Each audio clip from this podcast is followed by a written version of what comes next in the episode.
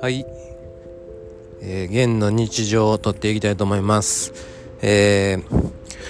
荒井萌さんっていうインフルエンサー？なんかフリーランスのあの、キュレーションをあの得意とされている、えー、ボイシーパーソナリティの方にですね、ちょっとあの、大阪でさっき行われてましたですね、メトロポリタン美術館展についてアウトプットしてほしいっていう風なリクエストをツイッター上でいただいたんで、あの、恐縮なんですけども、あの、ゆるく 軽い感じでアウトプットさせていただきたいなと思って、えー、会社の帰り道にこれを撮っております。えー、あの、メトロポリタン美術館展は大阪でさっきあって、今東京でやってるらしいんですけども、まあめちゃくちゃ良かったんですよ。あのー、僕は一回実は行ったことがありまして、メトロポリタン美術館に多分2016年ぐらいだったと思うんですけども、まあ今から7年ぐらい前なんですかね。えー、ただ全然はっきり言って内容を覚えてませんでして、あの、メトロポリタン美術館よりも、あの、どっちか言うたら、えー、っとグッケンハイム美術館の方が良かったなみたいな感覚でで1点だけ今回も見て覚えてたのがフェルメールやったかなとは思います。はい。フェルメールは確かあの現地で見た時も覚えてたっていうことですね。でまあちょっといろいろ書き出したりしてたんですけど何個か感想を持ってまして、えっ、ー、と、まず1点目は、あのー、結構、あの、末端の感想というか、あの、現、現場での感想なんですけど、あのー、なんか脳の動きとして、こう、右脳から左脳へっていうような、こう、信号の送られ方みたいなのが、むちゃくちゃ洗ったなっていう、そういうなんか普段は左脳から右脳へみたいなのが多い気がしてまして、あの、聞き耳も僕右耳ですし、えー、っと、なんか言語的にこうなんか、まずはインプットすることが多いのかなっていうふうに思ってます。なんかこう、絵を見るときはでも右脳からなんですよね。なんか、あの、筆跡であって、その、まあ、油絵とかなんでしょうけど、あの薄く塗り重ねられてる、こう、まあ、平面二次元なんですけど、その奥行きが、まあ、ものすごい、あの、えー、高い、こう、なんていうんですかね、うん、レベルで、あの表現がされてましてですね。やっぱりそれっていうのはやっぱりもう現物見ないとわからない。あの目があのその追えない。うーん何て言うかな。ものなので。なんかそれがもう強烈に右脳にすごい入ってくるっていうことがですね。まああの現代のメディアに関してめちゃくちゃこうちっぽけやなと思ってしまった。なんかこう歴史があのあるもの、まあ、西洋美術っていうものが持ってる価値っていうのはもう全然今のもう第第3情報第第4次情報みたいな薄いね表面的なものとはもうかけ離れてるぐらいのあの重い重みのある価値がなんかあるなっていう風なのをまずは思いました。その右脳から左脳っていう信号がものすごくあのあのーリフレッシュさせてもらった？うん、そんな感想が一番ですね。はい。で、まあ、ネタバレにならないように、あの、注意を払いながらアウトプットしたいんですけど、えっ、ー、と、もう一個は、なんか、今、Web3 とか言われてるじゃないですか。で、そういうことを、あの、実はあの、宗教絵画みたいなところからね、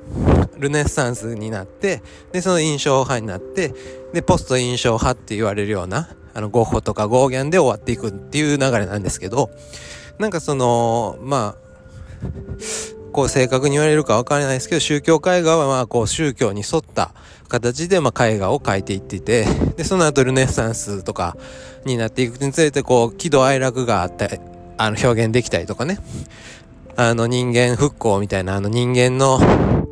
えー、中心のあの絵画になっていくみたいなそういうとこがあったりしていって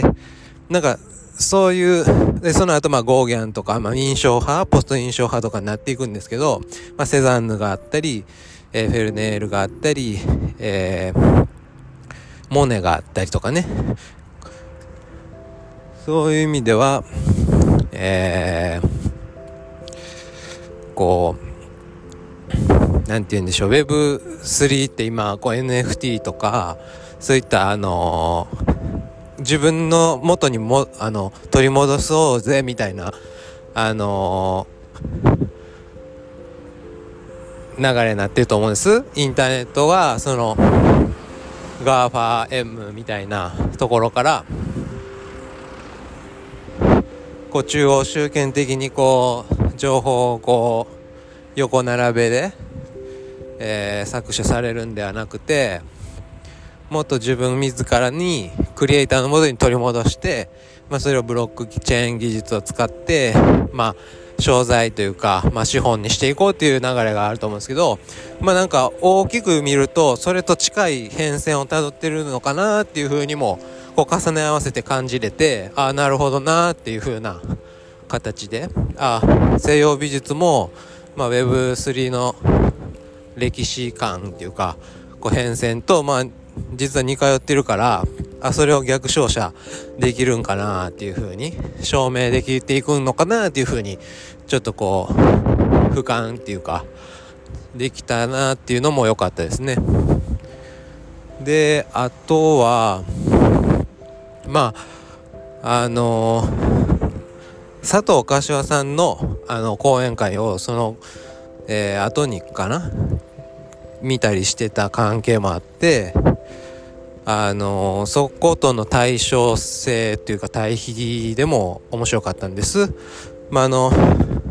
まあ柏さんで勉強になったのは一言で表せとフレーズじゃないと。でえー、っと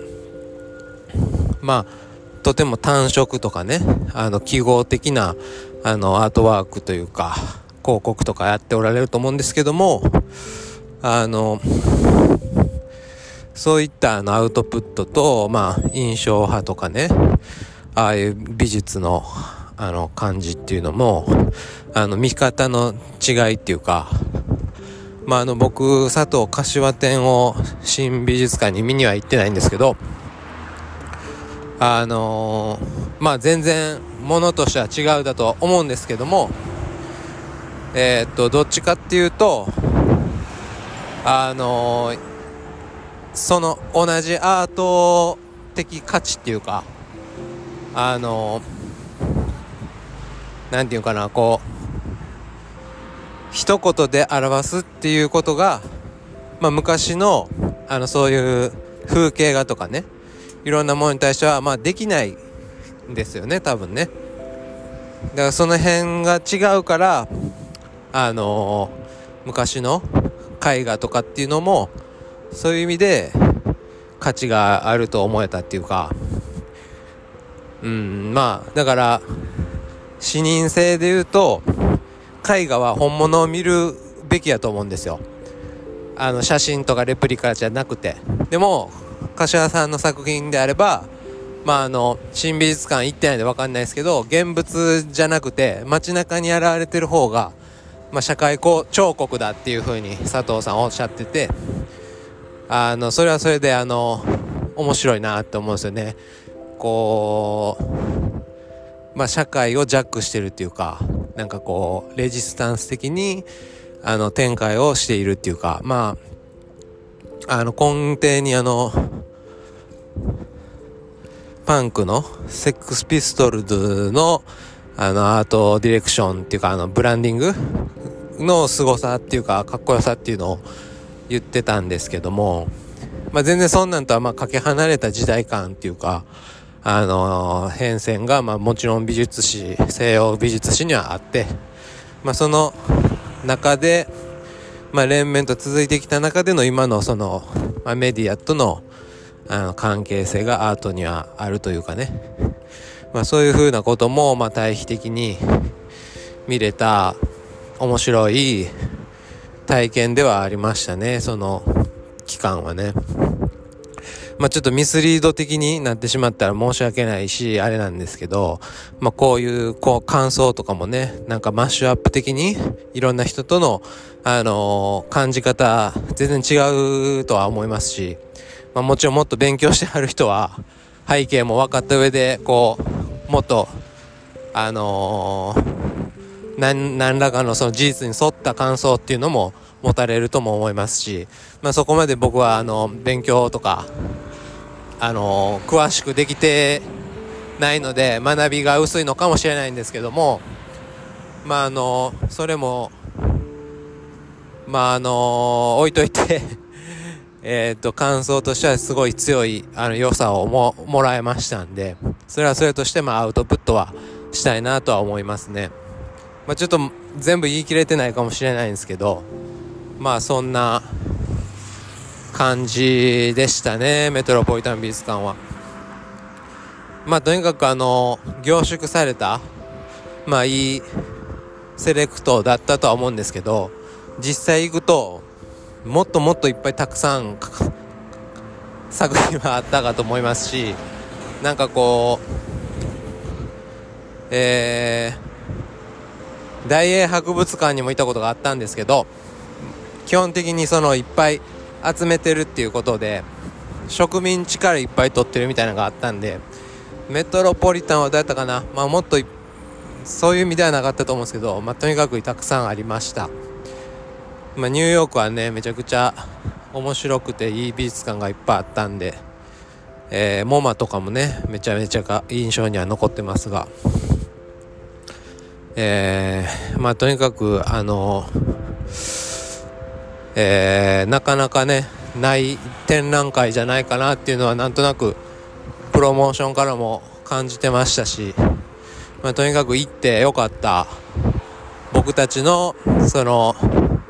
ものの見方をどう鋭く表現していくのかっていうその表現のあの表現力の鋭さがねすごい養えたなってその時は思いました